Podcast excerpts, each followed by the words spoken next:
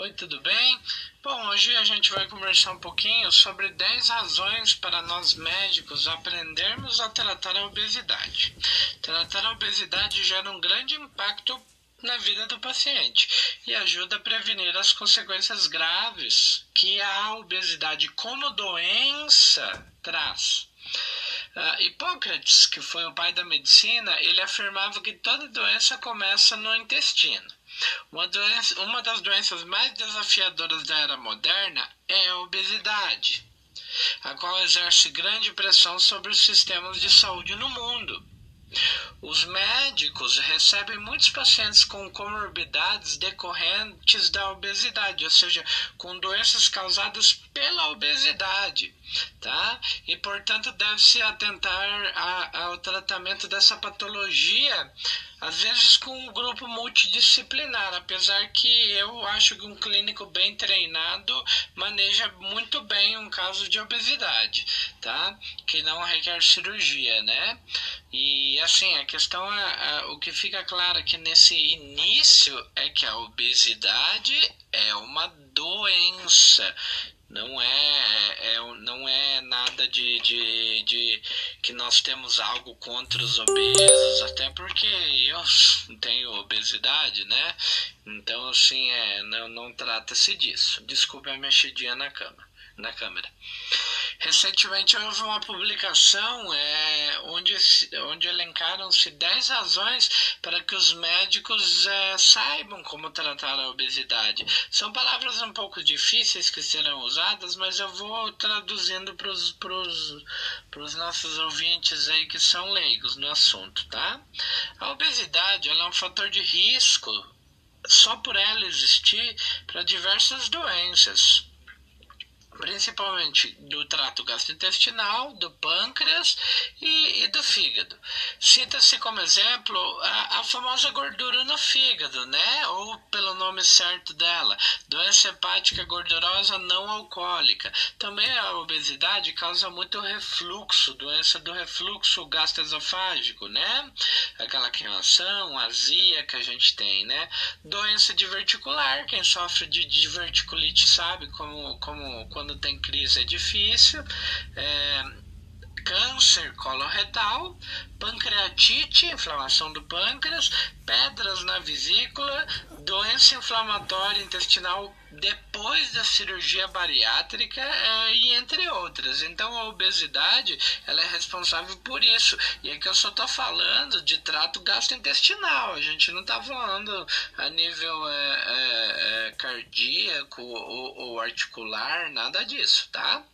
O tratamento da obesidade a partir do momento em que os pacientes se apresentam nas clínicas, nas clínicas médicas, é, tem potencial para impactar e prevenir as consequências graves da obesidade. Então, uma vez que o paciente se apresentou para consultar, é, existe uma alta probabilidade que esse paciente consiga, e com a ajuda do médico, prevenir as consequências graves da obesidade. É, os médicos, né, nós médicos utilizamos tratamentos direcionados à estrutura eh, gastrointestinal, incretinas e função metabólica que podem tratar a obesidade. E esses tratamentos eles variam desde a inibição da lipase pancreática, né, do enzima do, do, do, do uma, uma enzima do pâncreas, que é o famoso Orlistat, né? Até endoscopia bariátrica, cirurgia bariátrica e alguns usos de terapias combinadas, que exploram mecanismos metabólicos e gastrointestinais. Tá? Hoje em dia destaca-se muito o uso da semaglutida, liraglutida e tirzepatida, né? no tratamento da doença hepática gordurosa não alcoólica, ou seja, da, da gordura no fígado. Lembrando que esses medicamentos eles emagrecem, eles ajudam a, na doença hepática gordurosa não alcoólica e eles abaixam o açúcar do paciente. Só que eles são medicamentos é, assim um pouco distante da nossa realidade, talvez pelo preço, né? Nós médicos devemos compreender os efeitos das incretinas além do, do controle glicêmico, ou seja, que essas incretinas têm mais do que controle glicêmico.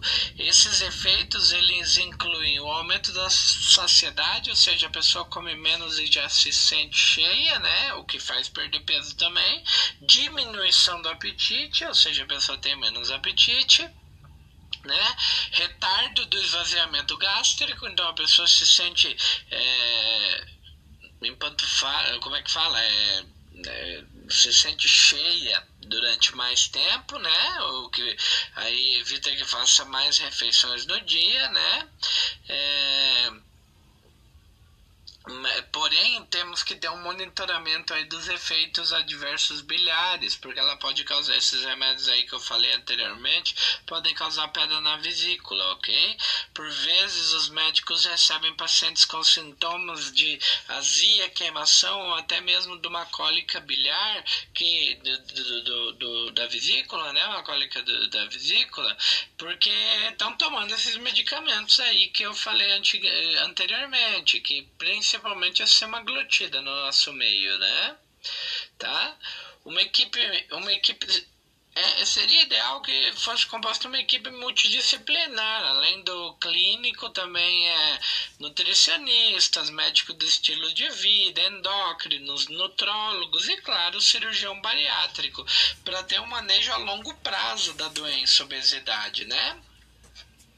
A obesidade ela pode afetar significativamente o tratamento e as complicações de doenças é, inflamatórias intestinais. Aumenta a probabilidade de não resposta é, a, a dessas doenças com remédios que nós tratamos e se associa a piores resultados em pacientes com retocolite ulcerativa submetidos à cirurgia. Bom, o que, que quer dizer aqui? Eu simplifiquei um pouco. Aquele paciente que tem uma retocolite ulcerativa, uma doença de Crohn são doenças, é, ou às vezes uma doença inflamatória gastrointestinal uh, ainda sem, sem nome, né? Muitas vezes a gente não consegue enquadrar nenhum nem outro. É, eles se são obesos, além de não responderem bem ao nosso tratamento clínico, eles é, têm a possibilidade muito maior de complicações em caso de, de, de, uma, de uma cirurgia por causa dessa, desses, dessa doença né, inflamatória intestinal. A obesidade pode afetar é, mais de uma doença gastrointestinal ou hepática no mesmo paciente, tá? Por exemplo, sabe-se que a gordura no fígado é a principal doença hepática nos pacientes portadores de doença inflamatória intestinal, com prevalência de 30,7%. Então, assim, 30,7% dos pacientes que têm doença inflamatória intestinal, seja Crohn, seja retocolite, seja outra coisa, é, são obesos, em 30% deles terão gordura no fígado. Os médicos né, têm a oportunidade de resolver as comorbidades da obesidade, ou seja, as, as, os problemas que vêm junto com a obesidade, em pacientes pós-transplante de fígado. O que, que quer dizer aqui?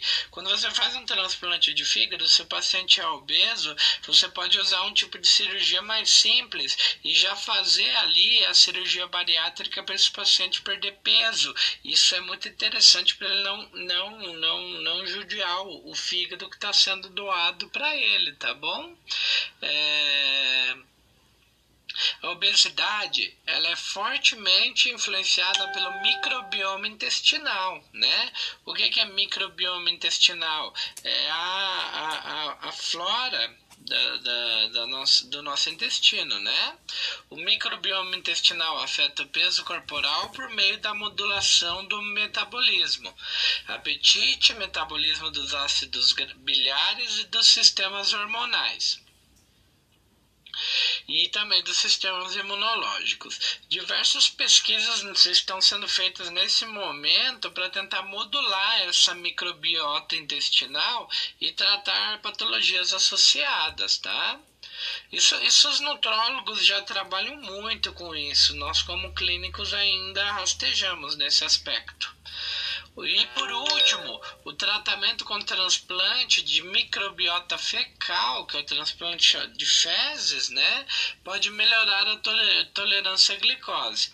Evidências recentes sugerem que o transplante de microbiota fecal melhora o metabolismo bacteriano dos ácidos biliares intestinais e retarda o desenvolvimento da intolerância à glicose em pacientes obesos metabolicamente saudáveis em relação ao grupo controle com placebo. Então, assim, a intolerância à glicose aí é o primeiro sintoma uh, que vai de que vai é a primeira coisa que vai, vai aparecer para você se tornar diabético, né? Tá? No entanto, até o momento não foi demonstrado que o transplante dessa microbiota fecal seja capaz de afetar a perda de peso, tá? É, tanto no pré como no pós-cirúrgico da, da cirurgia bariátrica, tá bom? Eu vou tentar fazer um videozinho diário, às vezes com assuntos um pouquinho mais difíceis, mas espero que vocês gostaram.